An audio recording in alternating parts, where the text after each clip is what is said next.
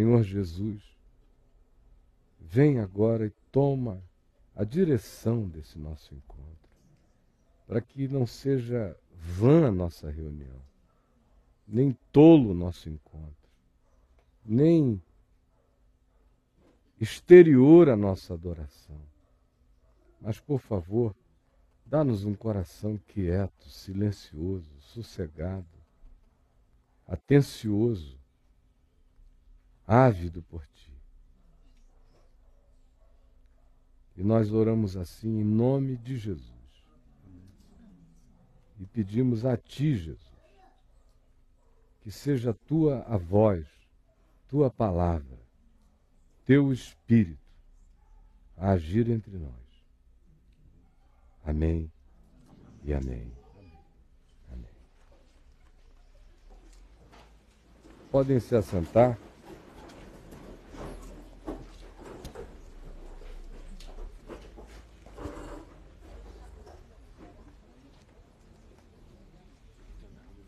Eu quero que você abra comigo no Evangelho de Lucas.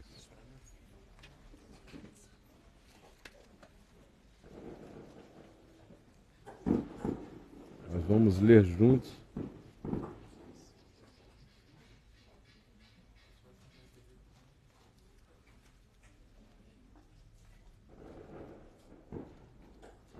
Meu coração chegou aqui com uma certeza imensa acerca do que é, eu desejava intensamente falar. Mas à medida em que nós fomos cantando e louvando, a minha alma foi tomando uma outra direção, de modo que eu gostaria de compartilhar com vocês o que está aqui em Lucas no capítulo 6. Lucas, capítulo 6.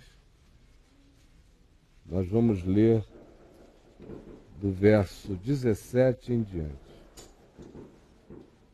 Lucas 6, verso 17. E descendo com eles, parou numa planura onde se encontravam muitos discípulos seus e grande multidão do povo, de toda a Judéia, de Jerusalém e do litoral de Tiro e de Sidom, que vieram para ouvi-lo e ser curados de suas enfermidades. Também os atormentados por espíritos imundos eram curados.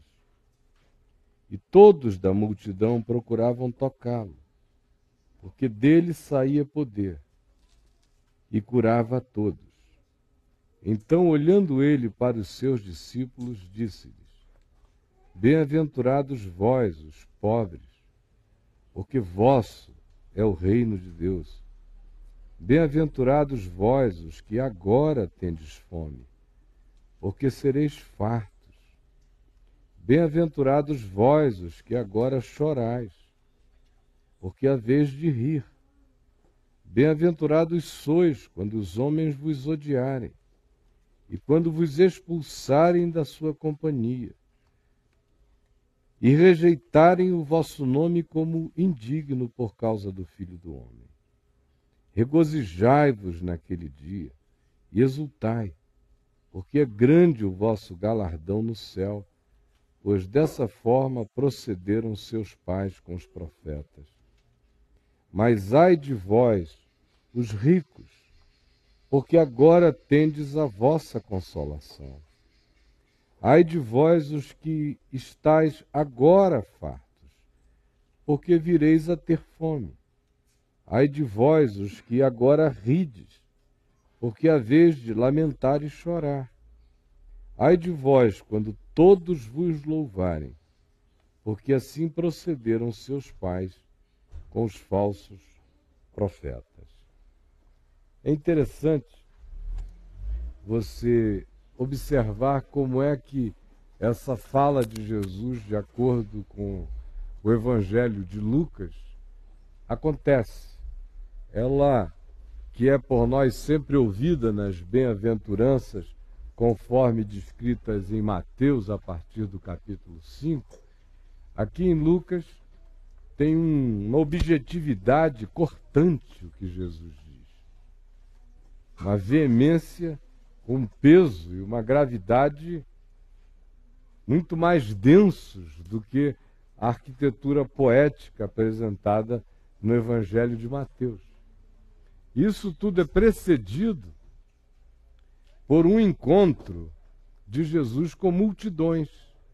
Multidões que vieram desde Jerusalém até lugares fora das fronteiras de Israel, como da região da, da, de Tiro, lá da região da Ciro Finícia, no litoral norte de Israel, gente da Idumeia, gente que vinha hoje da Jordânia, lá da, de cima, da região do Vermelha, do Golfo de Acaba, gente vindo de longe, do Mar Vermelho para lá, para vocês terem uma ideia, para ouvi-lo. E a ansiedade dessas pessoas era tocá-lo, porque diz aqui que dele saía poder e curava a todos. Essa ansiedade de tocá-lo, porque dele saía poder e curava a todos. E por que, que esse texto veio forte ao meu coração agora? Eu ia pregar um pouco mais adiante em Lucas. Porque, de alguma forma, um espírito de inquietação, de certa desatenção, de certa mesmice, de certa síndrome de Nazaré vai tomando conta da gente. E a gente vai se habituando ao que é bom, ao que é gostoso, ao que não faz mal. Aquilo que entra numa rotina da existência da gente. Domingo à noite, se eu não estiver ultra ocupado, se não houver uma requisição muito pesada sobre a minha vida, eu vou dar uma chegada para ouvir o Caio falar. Aí você já começou a se perder.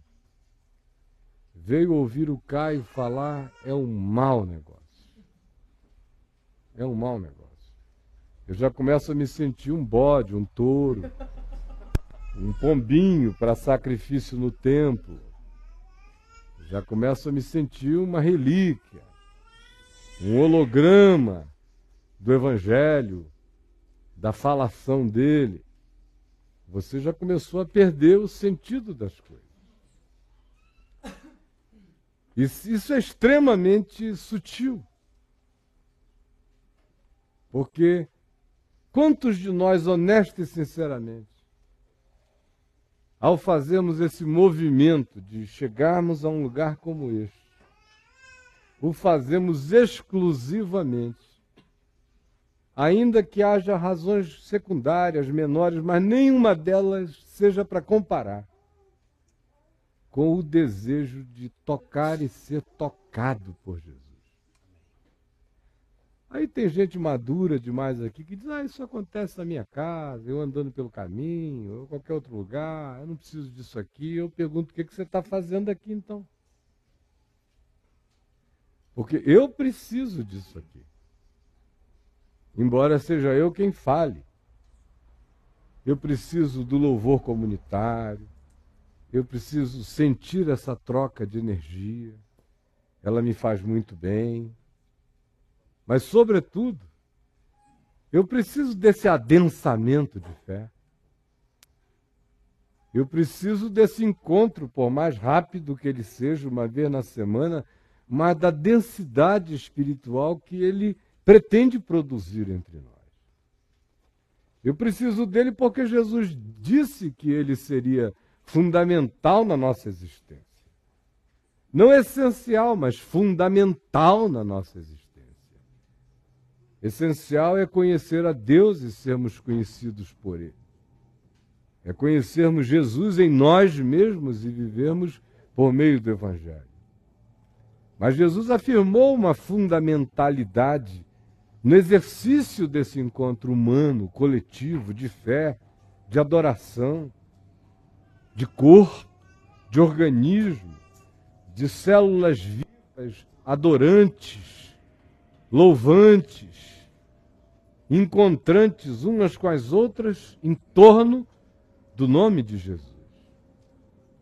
Porque onde estiverem dois ou três reunidos em meu nome, eu aí estou no meio deles. E eu me lembro de quando eu me converti, aos 18 anos e meio de idade. De como todas as nossas reuniões eram tão santamente infantis, que todo mundo ia querendo pegar em Jesus. Todo mundo queria ser patolado por Deus. Todo mundo não queria perder nada. Eu não tinha tempo para outro olhar, a não ser para dentro de mim, querendo ver se eu me ancorava dentro da eternidade.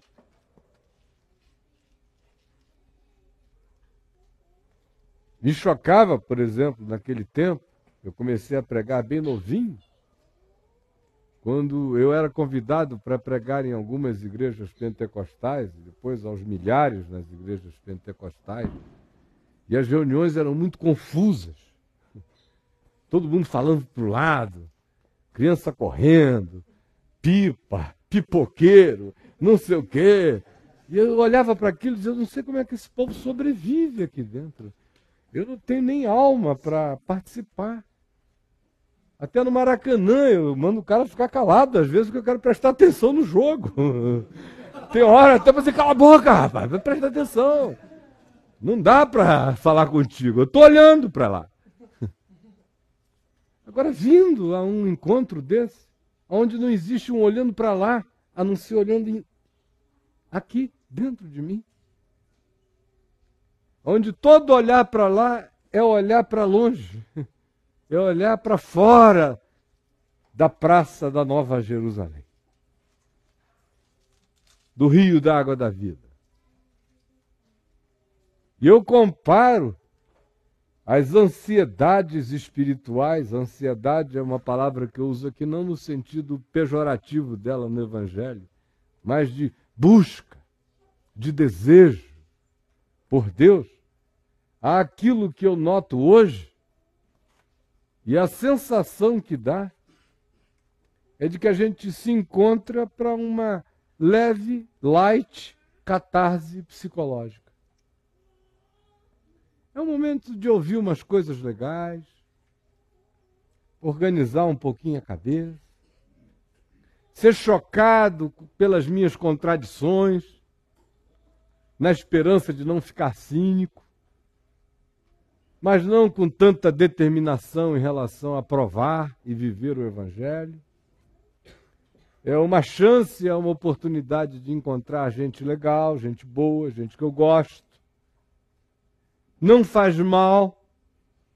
Nunca ouvi o Caio ensinar nada ruim para a cabeça de ninguém, para a alma de ninguém, para a vida de ninguém. E em volta tem tanta coisa esquisita que lá é seguro. Lá é seguro, é uma UTI sem contágio. A gente entra, sai, pelo menos não tem falsificação no ensino. Não é por nada, não. É só porque eu aprendi as coisas certas e eu quero mantê-las certas dentro de mim. E eu pergunto, e é só isso? É para fazer manutenção das coisas, certo? Há uma igreja que, no livro do Apocalipse, no capítulo 2, que existia para fazer manutenção das coisas certas, a igreja de Éfeso. Mas acerca da qual Jesus diz: arrepende-te, senão eu venho a ti e removo do meio de ti a tua luz, teu candeeiro, porque tu te esqueceste do teu primeiro amor. Volta ao teu primeiro amor. Volta logo, volta correndo. É sutil o caminho do distanciamento gradual do primeiro amor. Especialmente quando a gente não se desvia. quando a gente continua andando com os mesmos, frequentando os mesmos lugares, dizendo amém para as mesmas coisas, concordando com o Evangelho, aplaudindo as coisas que a gente acha legais. Dá uma sensação de que a gente está no caminho.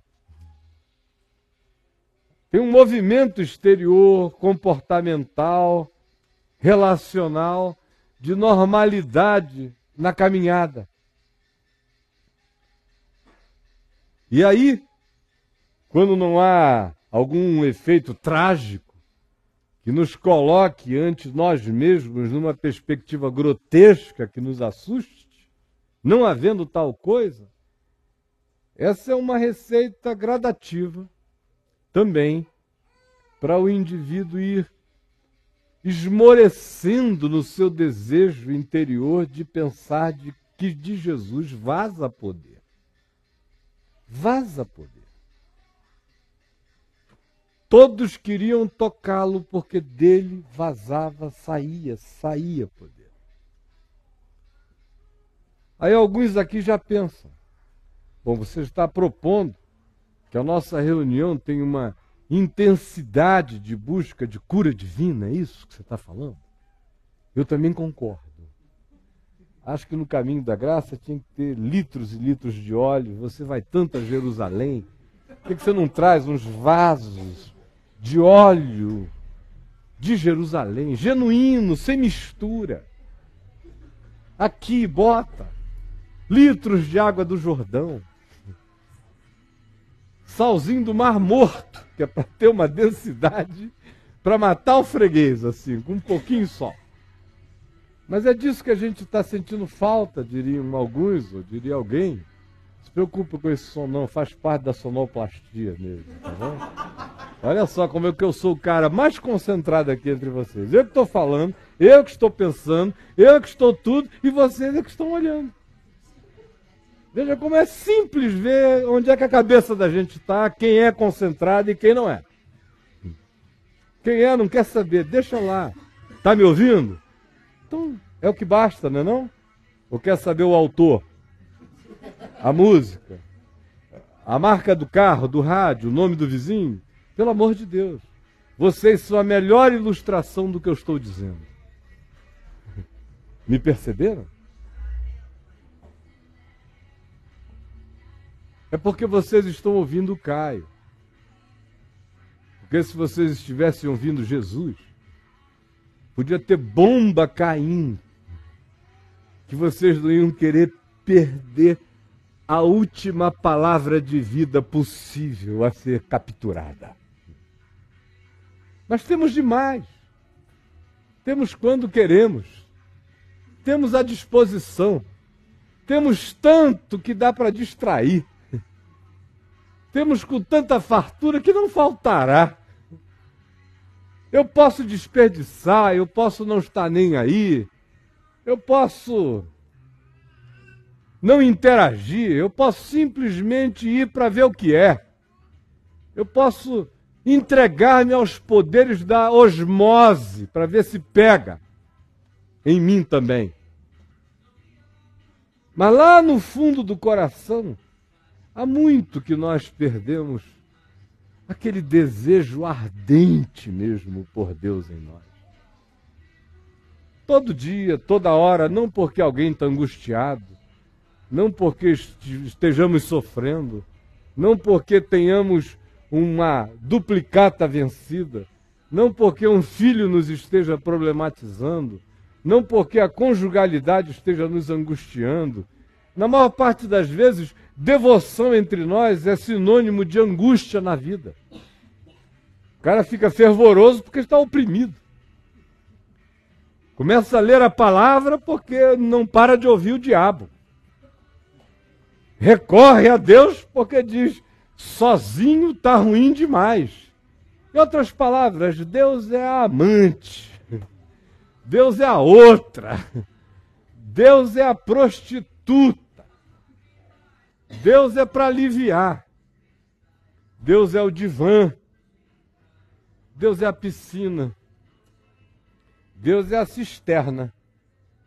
Deus é a sombrinha. Deus é o clube. Deus é a ejaculação dos frustrados. E é só isso. Para a maioria de nós, honestamente, é só isto.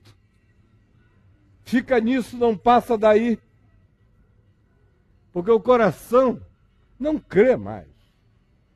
Esse é o fato mais simples. A gente continua a trazer todas essas confissões na boca, mas o coração está longe de tudo isso. Jesus continua a ser a referência de bem que a gente tem. Mas não é de fato aquele com quem a gente queira ter uma relação que se signifique pela confissão encarnada de um ser que diz: Tu és meu Senhor e eu viverei como teu servo, como servo do amor de Deus na vida. Ou então ficou o que dele em nós? Ensinos que nós julgamos que, em sendo assimilados, nos dão uma sabedoria de existir melhor do que aquela que acontece de uma maneira generalizada à nossa volta. Então, aprendendo o Evangelho, eu sei me comportar. Uma autoajuda é melhor do que o cure. É melhor do que o chopraka. É melhor do que os sete melhores hábitos. Qualquer livro de autoajuda é legal. A gente aprende a se comportar. A gente aprende a lidar com pessoas hostis. A gente aprende muita coisa. E aí, o Evangelho vai virando um conjunto de ensinamentos vividos por pessoas que têm uma espiritualidade de saduceus, que eram os sacerdotes no templo em Jerusalém, que não criam nem anjo, nem demônio, nem espírito, nem coisa alguma, malmente em Deus. Nós vamos ficando meio saduceus. Comportamentalmente, pessoas do bem. Somos olhados, observados, e as pessoas dizem: não, é um cara que não faz mal. Hoje em dia, quem não faz mal já é do bem. No Evangelho, quem não faz mal ainda não é do bem, ainda está no mal. Porque só não faz mal, mas é omisso. E sendo omisso, está no mal. É Jesus quem diz.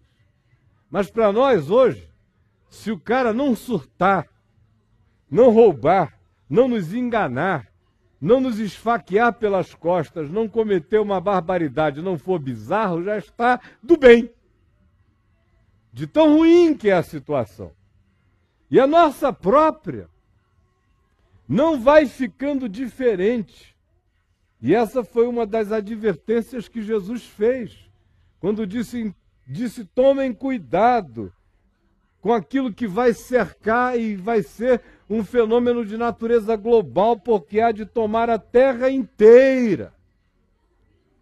Tomem cuidado com as consequências das orgias, da embriaguez e das preocupações deste mundo. E ele não disse que era para tomarmos cuidado apenas com orgias, embriaguez e preocupação deste mundo. Ele disse: tomem cuidado com as consequências, porque ainda que você não esteja surtado, nem totalmente alterado, nem com a com sua consciência dopada, nem embriagado por qualquer que seja o surto de existir, ainda que você não seja o agente ativo disso, ainda que seu coração não tenha se materializado de todo, ainda que essa situação de amortecimento da sensorialidade não tenha entupido você e você não seja o próprio ser a experimentar de modo objetivo isto, no entanto, serão tantos bilhões à volta da terra provando isto, que Jesus disse: tomem cuidado até com as reverberações,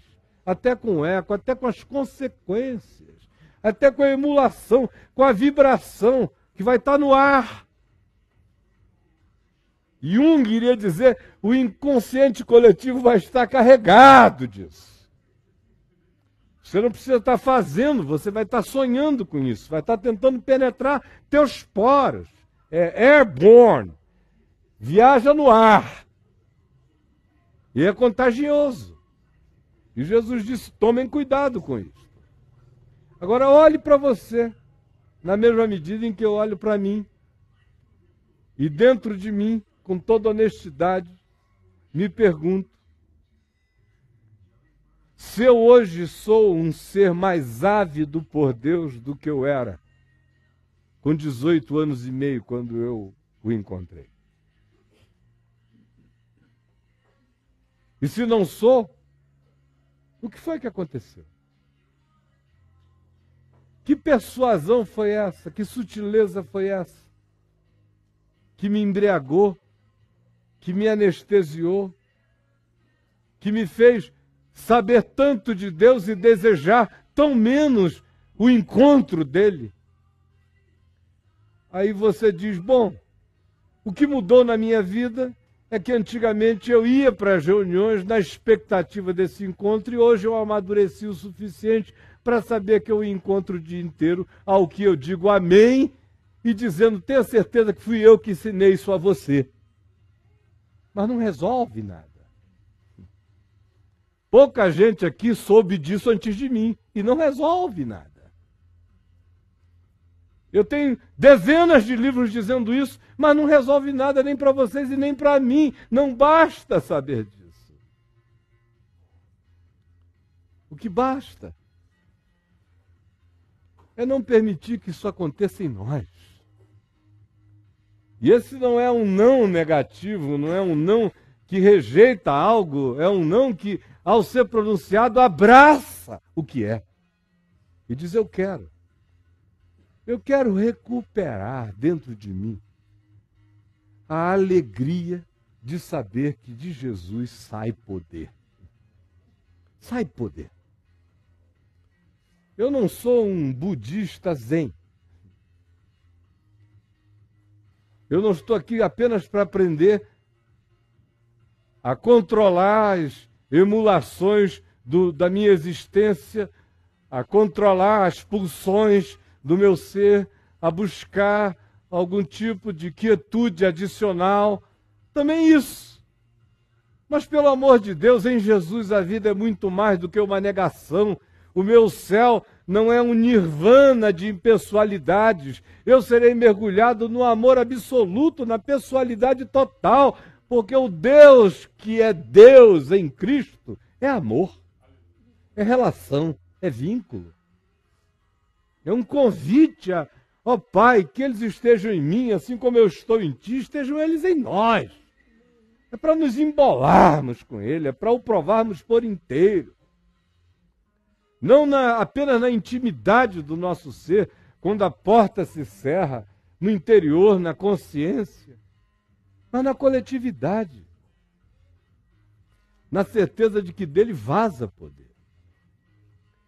Em que perspectivas é que eu gostaria que a gente pensasse nisso do ponto de vista coletivo? A primeira é esta que diz que vinha gente de toda parte encontrar com Jesus. E Jesus é o Evangelho e o Evangelho é Jesus, de modo que aonde o Evangelho genuíno e verdadeiro está sendo anunciado, no Espírito e no amor de Deus, aí Jesus está. De modo que Jesus não está menos aqui do que estava lá. Mas essa é a fé que em nós sumiu. É ou não é? Desapareceu isso na gente. A gente tem que ser honestos, minha gente. Temos que ser verdadeiros, minha gente.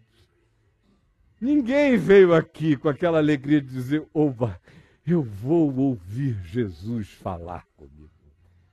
Ou eu vou ser tocado pelo Espírito de Jesus ou há uma palavra de Deus para mim hoje? A maioria veio aqui dizendo assim: sempre tem uma palavra de Deus. Nunca ouvi o Caio falar loucura lá. Sempre tem. É como ligar na tomada, acender a luz. É normal. Não é não. Não é não. Não é não. É absolutamente anormal palavra de Deus no mundo sendo gritada com clareza. Não é normal. Deixou de ser faz tempo. Ficará cada vez mais raro. Mas o coração da gente está cada vez mais amortecido. Na mesma medida em que estaríamos e deveríamos ter consciência de que a nossa avidez por Deus deveria ser imensamente maior nesses dias do que em qualquer outro tempo, porque a era do gelo chegou. A primeira perspectiva na qual eu gostaria que a gente pensasse no significado desse e de Jesus vaza poder tem a ver com o poder anterior ao poder que acontece na hora do encontro. Primeiro, lá em Mateus 18, quando ele disse: Onde estiverem dois ou três reunidos em meu nome, eu aí estou no meio deles. Ele falou de perdoar os irmãos, de ter um coração limpo de amargura, de ódios, de raivas, de antipatias, de sentimentos hostis, de vingança. Limpe o coração. Se você não tiver esse desejo de andar com o coração limpo, não haverá presença minha na sua vida nunca. Porque eu não habito o ambiente interior do ódio, da hostilidade, da malquerência, da antipatia ou da indiferença, ou da omissão perversa. É a primeira coisa. A segunda, reúnam-se em harmonia, em acordo, em sinfonia, onde estiverem dois, três, em acordo, em torno do meu nome, no mesmo pensar, no mesmo sentir, com a mesma vontade, olhando para o mesmo Deus, com a mesma fé, com a mesma consciência da graça de Deus, no mesmo Evangelho, cultuando a Jesus segundo Ele é. Onde estiver esse acordo, onde houver essa sinfonia, eu aí estou no meio dele. Agora, para que haja essa sinfonia, também é preciso que haja uma terceira coisa. É preciso saber que Deus está procurando adoradores. Deus está procurando adoradores. Essa é a procura de Deus pela terra. Aonde estão os adoradores? Nós fomos nos tornando adoradores, alguns de nós tão conscientes de que Deus é, que perdemos até a espontaneidade hoje em dia para ficarmos de joelhos sozinhos em algum canto orando. Deus conhece o meu coração, também tem a lhe dizer que eu ensinei isso a você. Você não sabia disso antes de mim. Agora, por que, que a gente não pode fazer barba, cabelo e bigode? Por que, que tem que dar o dízimo do cominho, do endro e esquecer as outras coisas? Por que, que a gente nunca consegue abraçar a coisa toda? Porque quem começa a saber, começa a praticar menos. Porque quem começa a dizer, eu sei que Deus me habita, daí em diante já não ajoelha. Por que, que aquele que sabe que a palavra de Deus não está contida num livro já não o lê? Por que, que aquele que diz eu sei que Deus está presente em todo lugar, em todo lugar vive como se Deus não estivesse presente em lugar nenhum? Por quê? E Deus está andando e procurando adoradores. Gente que faça barba, cabelo e bigode. Gente que não apenas diga, graças a Deus eu estou aprendendo, aprendendo, sabendo, sabendo e sabendo, mas não tenha a coragem mais de crer no Deus que toca, no Deus que intervém, no Deus que cura, no Deus que sara, no Deus que visita, no Deus que é súbito também, no Deus que choca, no Deus no qual a gente quer pegar. Estender a mão. Com esse desejo infantil de pegar. Oh, que maldita maturidade é essa que nos tomou? Que costumes espirituais foram esses que nos roubaram a avidez pelo eterno? E tiraram de nós a simplicidade dos que andavam do Mar Vermelho a Galiléia para querer tocar nele porque dele saía poder. Hoje a gente tem dificuldade de atravessar a calçada. Nossa dificuldade, a nossa preguiça é total em todas as direções. E nós perdemos, perdemos, perdemos esse desejo por Deus, essa fome de Deus, essa vontade satisfeitamente incompleta de ser todo dia mais lotado pela graça de Deus. Perdemos ou não perdemos?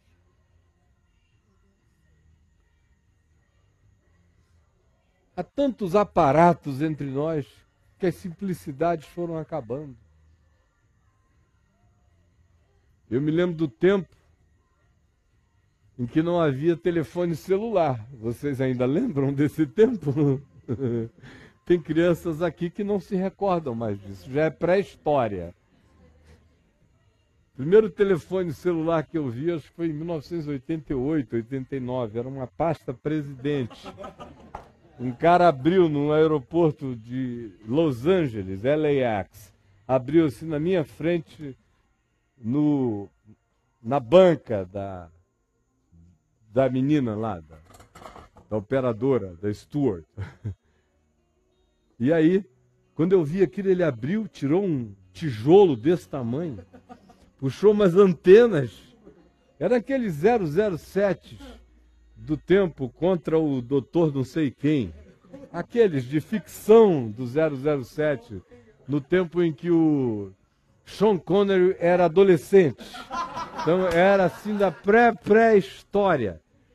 Pois bem, ele abriu aquele negócio, olhei para aquilo, meu Deus, o futuro chegou. eu mal sabia onde o negócio ia dar. que eu não ia ter uma bunda sem tremer na terra, sem um, um vibrador celular. em algum lugar. Tem gente que até no peito. Em qualquer lugar. tem gente carregando o celular em lugares perigosos. E tem gente dizendo assim: fica tocando que eu gosto da vibração. São os viciados em celular. Virou quase um aparelho erótico. Ai, meu celular. Esfrego meu celular, o celular gostoso.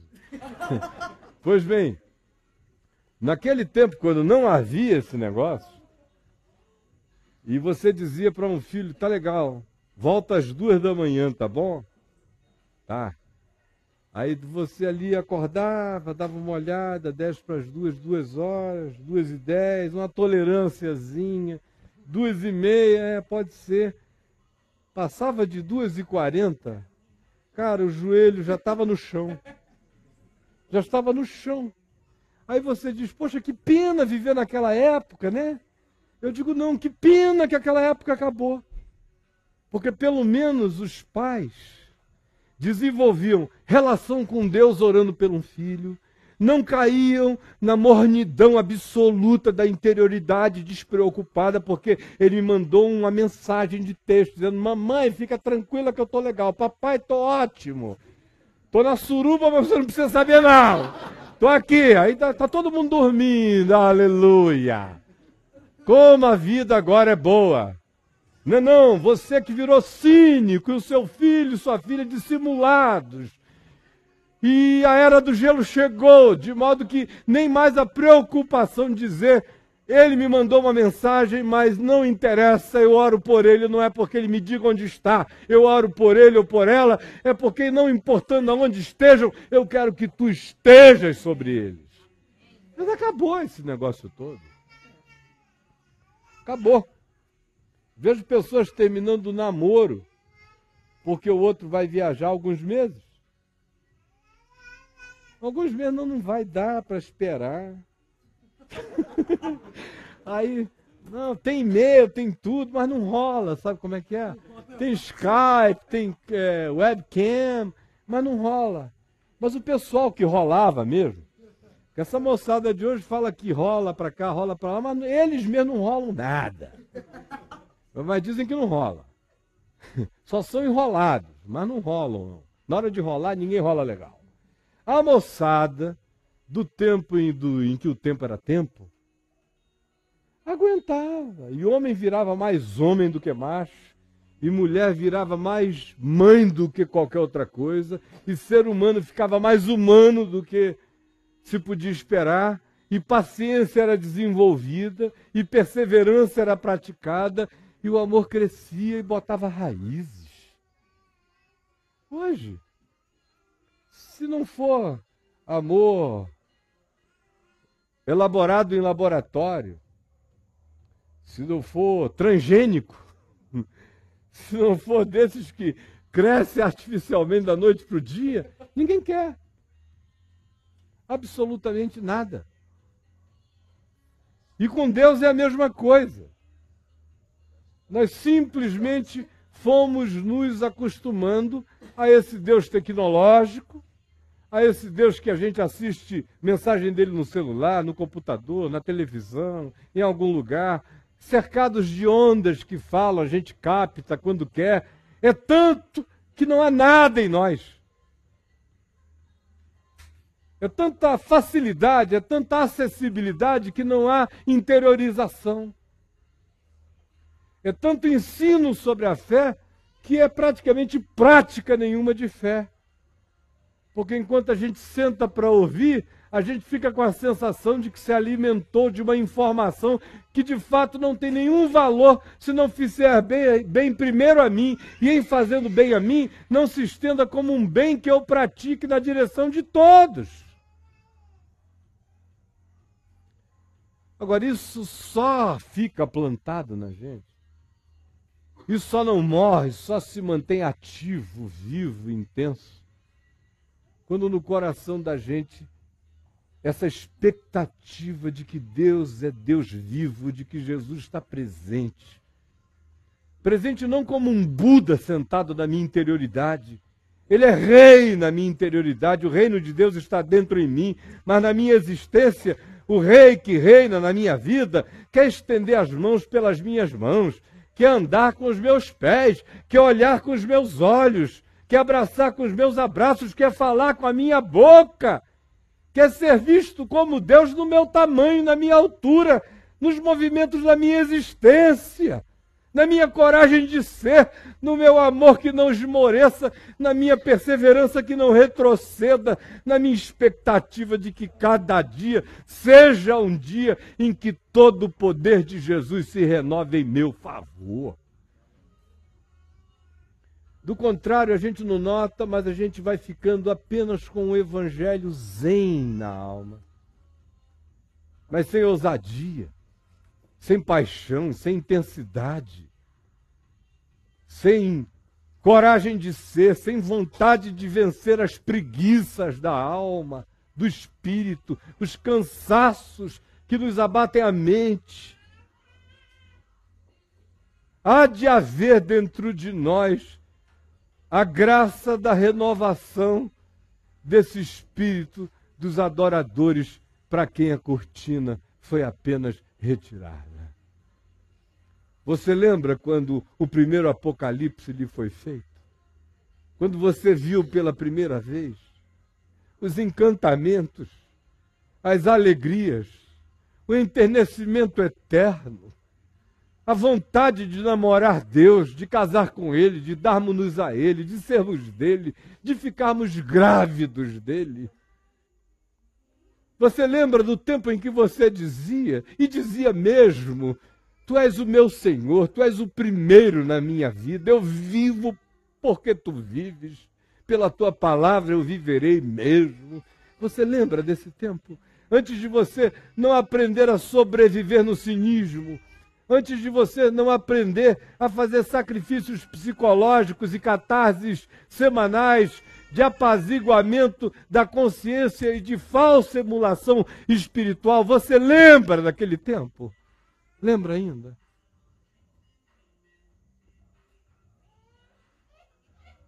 Lembra do tempo em que para você Todo encontro de fé era uma possibilidade infinita. Todo encontro de gente que dizia, eu creio também, carregava para você a certeza de que o céu tinha baixado à terra. Lembra desse tempo? E o que foi que aconteceu com ele? Jesus não está mais aqui? O nosso ajuntamento é só nosso? Não é mais em torno do nome dele? Nossa expectativa da ação dele em nós morreu? Nós fazemos apenas a manutenção dessa fé mais cheia de crenças pacificadoras psicologicamente do que de fato de uma espada do Espírito na nossa mão, de poder de Deus em nós. Hoje à noite, eu sei que o que eu estou dizendo aqui para alguns é a coisa mais básica desse mundo. Mas foi essa basicalidade que Deus me mandou falar.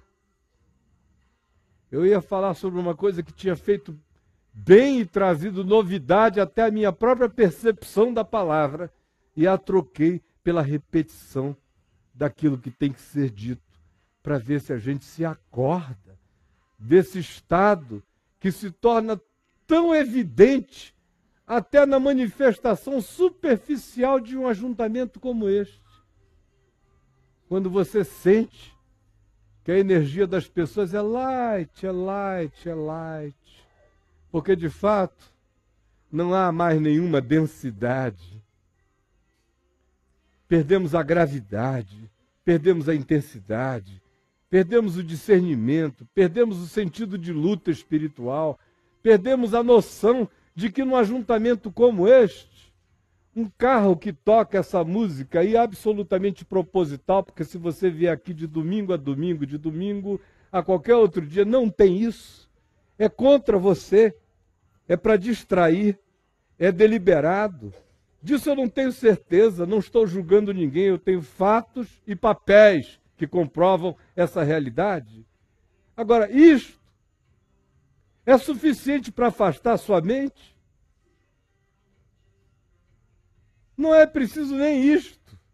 Quando algo como isto acontece, você já tem é o álibi para ficar entre lá e cá. Porque se tivesse em silêncio absoluto, Alguns não conseguem nem mesmo a experiência do silêncio ante uma voz única falando, sem que a mente procure capilarizações de distração, porque o choque da verdade, para muitos, já é totalmente inconveniente, perturbador, desconfortável, propõe mudanças, alterações, de modo que o nosso processo de fuga e evasão é contínuo, porque o nosso estado de agitação é perene, porque a nossa vontade de Deus é mínima, é apenas utilitária. Não existe no coração, cada dia existe menos, a vontade de sermos dele, por ele e por nada mais. Considerando que o grande privilégio daqueles que conhecem a Deus já é o privilégio de o terem conhecido. Agora olha para o coração um pouquinho. E agradeço a Deus esse ritmo aí, ó. Eu não sei nem que ritmo é esse. Que ritmo é esse? Hein? Eu não sei que ritmo é esse. Qual é, Daniel? Você que é um especialista? Não sabe também? Eu não sei que ritmo é esse. Hã? É.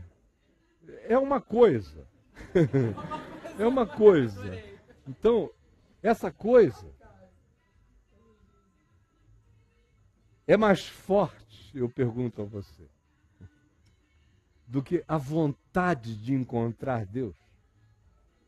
Será que se nós estivéssemos cercados de caixas de som de hip hop com techno e abacaxi cubano tocando juntos, nós não conseguiríamos de modo algum fazer um tuning espiritual para dizermos nossa conexão é com Jesus, ainda que os montes estremeçam, a terra trema, de eternidade a eternidade, tu és Deus e eu te adoro. Se a gente fica distraído com um negócio desse, imagina quando a terra tremer. Aí todo mundo vai dizer: Oh Deus, socorro! Mas não é a Deus que se está falando, é aquele ó oh, mamãe. é ó oh, mamãe cósmica. Porque de fato, Deus é Deus para a gente. Na alegria, na tristeza, no barulho, no silêncio. Quando o vento é a favor ou é contrário. Ele é Deus todo dia e acerca do fato de que ele intervém na vida da gente, a gente não duvida. Ele é o Deus que para caminhos errados. Ele é o Deus que cura doenças no espírito, na mente, na alma. Ele é o Deus que trata da nossa interioridade. Ele é o Deus que amarra forças malignas contra nós. Ele é o Deus vivo. E é esse Deus que nós cultuamos. É diante dele que nós estamos.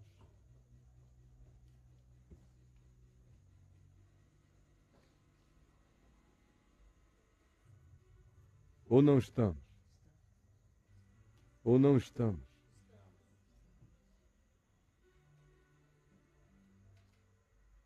Então, se estamos, que estejamos mesmo. Qual é a sua expectativa? O que você quer? O que é que tu queres que eu te faça? Perguntou Jesus a alguns que o procuravam. O que é que você quer? Você me quer? Me tenha. Você me precisa? Receba.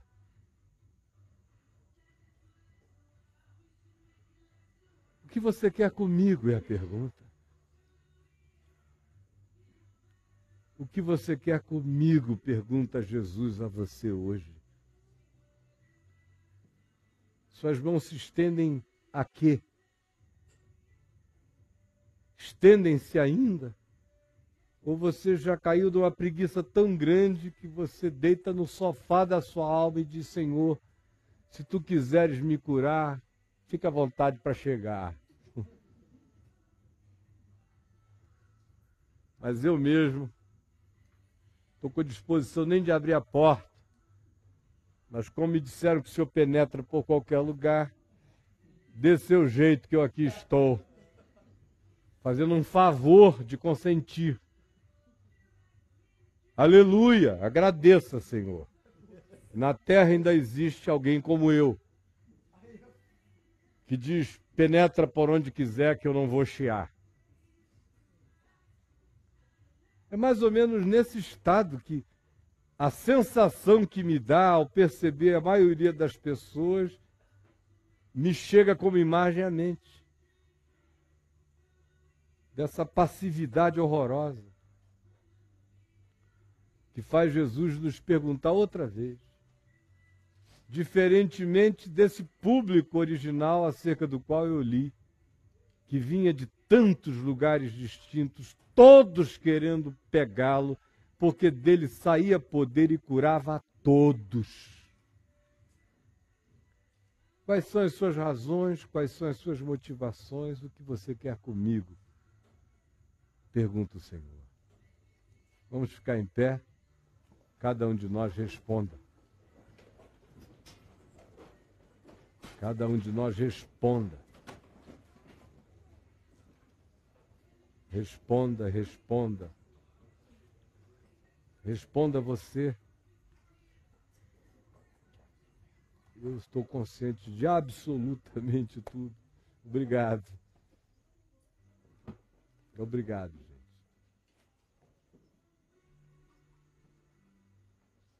Pergunte você.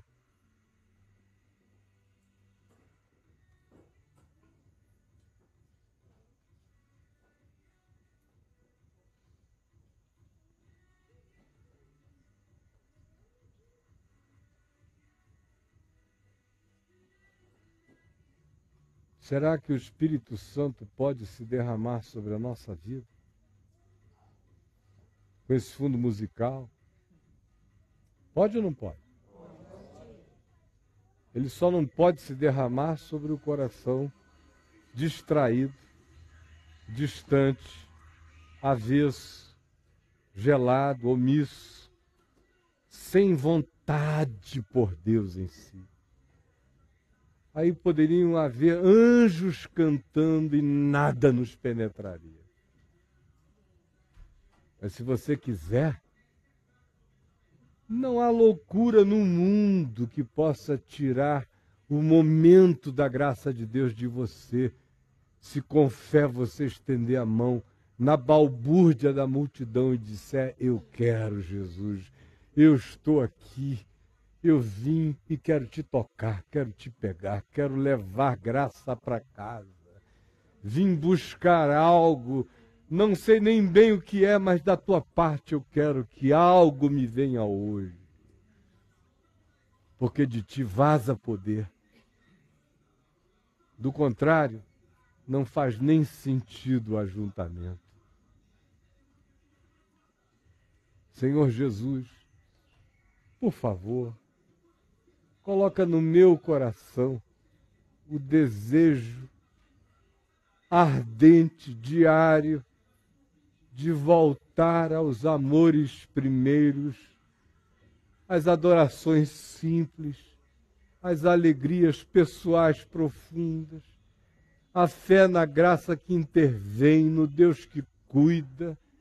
Não deixa que a gente esqueça a oração como um estado mental contínuo, nem a oração como uma definição de lugar, momento e hora, que diz é aqui e é já, nem como a certeza absoluta de comunhão contigo, tanto quanto a certeza de que se pedirmos conforme a tua vontade, já somos ouvidos, para que a nossa alegria seja completa. Permite que nós tenhamos comunhão com os céus, que a gente não desaprenda a comunhão do amor de Deus, que o nosso coração não se irrigele e que a nossa alma não perca a pulsão do desejo por ti todo dia, o tempo todo. E por favor, educa a nossa mente, educa o nosso espírito, educa a nossa alma Salva-nos de tanta distração, de tanta dispersividade. Dá-nos uma mente voltada para Ti o tempo todo. Que os nossos pensamentos viajem por dentro do Evangelho. Que as nossas emoções sejam checadas diante de Ti que a nossa vida não perca o brasume das paixões primeiras jamais em nós. Restaura-nos e faze-nos voltar ao primeiro amor. Nós que estamos aqui, nós outros longe daqui, vendo em lugares diferentes do planeta, pelo amor do teu nome, Jesus dá que o Espírito Santo esteja gerando uma perturbação santa em nós, convulsões de reconversão a ti e ao teu amor. E não deixa que seja uma experiência emocional, mas ao contrário, dá que um espigão da verdade esteja sendo fincado em nós agora que tu provoques em nós ansiedades por ti de tal modo que não tenhamos mais tranquilidade na nossa lassidão, na nossa preguiça. Incomoda-nos de tal modo na tua direção que só tenhamos descanso quando beijarmos os teus pés outra vez. É o que eu te peço para mim e para os meus irmãos: a bênção do incômodo, a salvação do desconforto, a graça da inquietação na tua direção, a bênção de noites que não sosseguem sem sossego, que não sosseguem de anestesia, mas sosseguem de paz. Que não sosseguem pela indiferença, mas pela segurança. Que não sosseguem diante da omissão e nem pela omissão, mas sosseguem por causa da paz das ações do amor. Restaura isso em nós. O ânimo simples dos que andam para pegar, para tocar restaura esse sentimento quase infantil daqueles que saíam das suas casas e diziam: Nós vamos ao encontro de Jesus, porque dele vaza poder. Ainda que tu estejas nas nossas casas e em nós, tu não nos eximistes desse encontro coletivo que adensa a nossa fé e que traz a promessa da tua palavra e da tua manifestação, de que onde dois ou duas ou três pessoinhas se reunissem em acordo de fé e de amor, na combustão da paixão do Espírito Santo acesa em nós, ali tu estarias abundantemente no meio deles. Por isso eu te peço por todos nós que precisamos de cura no corpo, eu te peço pelo meu corpo, te peço pelo meu pâncreas, te peço por qualquer parte frágil do meu corpo hoje, te peço pelos meus irmãos, pelas doenças físicas, te peço pelo amado irmão que está esperando um rim, que ele venha da tua parte, Senhor Jesus. Chegue hoje, Senhor Jesus. Que o doador sejas tu, porque é de ti que vem toda doação, toda graça. Quero te pedir por todos os que têm limitações imensas, impotências factualizadas.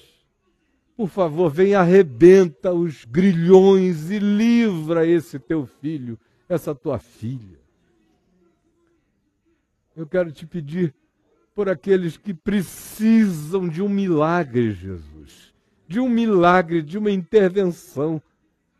Que não há poder humano para fazer, não há tempo hábil, não há recurso, não há contatos. Só há o contato que és tu e basta. Nosso tráfico de influência é celestial. É na tua presença que estamos, pedindo em nome de Jesus por um milagre. Para quem precisa de graça agora, sem burocracia. Vem, Jesus, e derrama o teu espírito e cura a todo aquele que ergue a mão agora e diz: Eu quero. Eu quero te pegar, eu quero te tocar, eu preciso de ti na minha vida agora, Jesus pela fé. Eu preciso hoje, preciso hoje, o que eu vim buscar eu vou levar. Em nome de Jesus, tome posse, ou ele não está entre nós. Ele está ou não está entre nós? Então tome posse, pela fé. Fé não é histeria, é a certeza das coisas que se esperam, é a firme convicção de fatos que nós não vemos, mas que são reais e já são nossos.